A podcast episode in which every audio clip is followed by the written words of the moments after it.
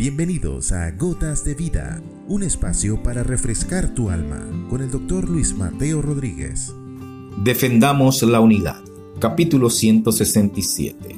Padre, que seamos uno.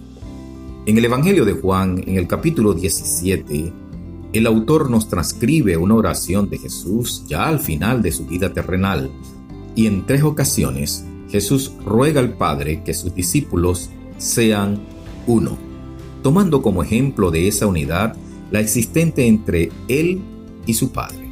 La primera, en el verso 11, refiriéndose a que sus discípulos quedarían en el mundo y Él ya no estaría, ruega para que sean guardados en el nombre del Padre, para que sean uno, así como ellos. La segunda, en el versículo 20 y 21, ruega por nosotros, todos aquellos que habríamos de creer en Jesús por la palabra de sus discípulos, de la misma forma que todos fuesen uno, como el Padre en Jesús y éste en su Padre.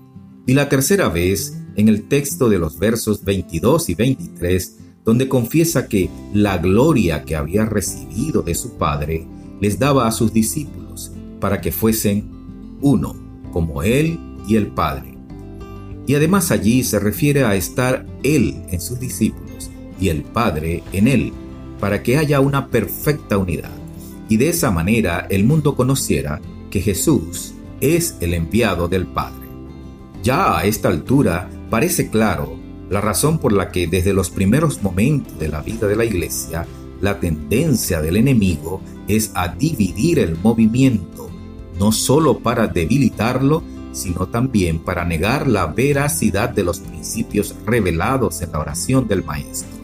Ciertamente la Iglesia se ha dividido en muchas partes al día de hoy, pero las cosas se le han revertido, evidenciando que la unidad es en relación a la cabeza que es Cristo y no en lo físico de una institución, puesto que es por las fracciones que la misión de alcanzar a las naciones ha tenido un alcance mayor.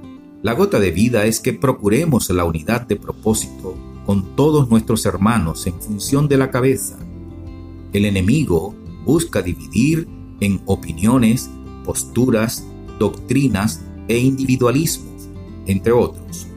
No obstante, como las estrellas de mar, cada fragmento de la división se regenera en otro frente de crecimiento del cuerpo de Cristo, y éste sigue creciendo para la gloria de Dios.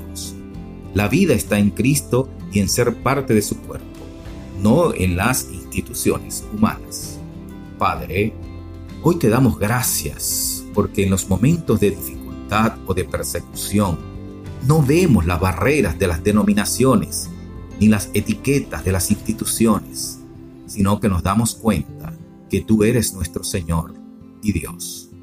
Somos la respuesta a tu oración por haber creído en ti que eres el Mesías, el Salvador del mundo, el Cordero de Dios, por el testimonio de los que te conocieron y nos hicieron conocer de ti.